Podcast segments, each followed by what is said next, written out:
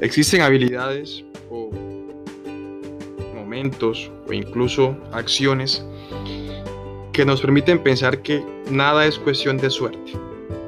Nada de lo que nos puede pasar en nuestras vidas es cuestión de suerte. Nada pasa al azar. A menos que pensemos que querramos ser millonarios comprando la lotería todos los santos días y aún así dependemos de algún tipo de algoritmo para poder tener más probabilidades de ganárnoslas. Lo que nos deja la simple y lógica razón de que la suerte no nos da para ganar nada. Así que la suerte no es del todo cierta.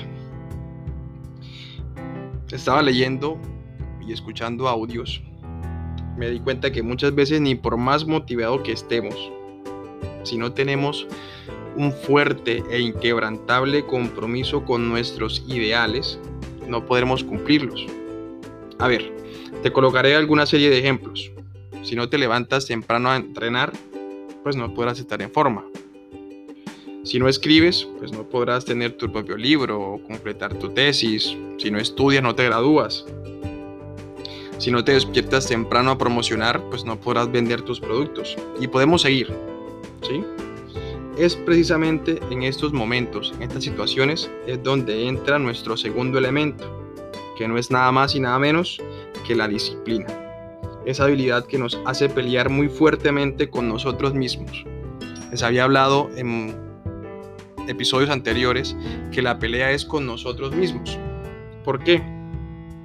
Porque esa voz interna que tenemos todos, esa que nos dice cinco minuticos más, mejor voy mañana, hace que aplacemos todo, hace que la lucha que tengamos con nosotros la perdamos por tener de pronto pereza, por no pensar en qué podemos hacer el día de hoy, por no aprovechar cada minuto de nuestras vidas.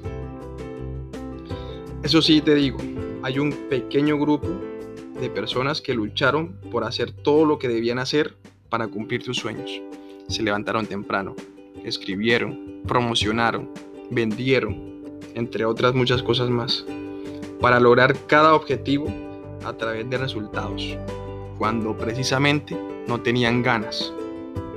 Eso nos demuestra el gran nivel de compromiso y fortalecimiento de nuestra disciplina que debemos empezar a trabajar.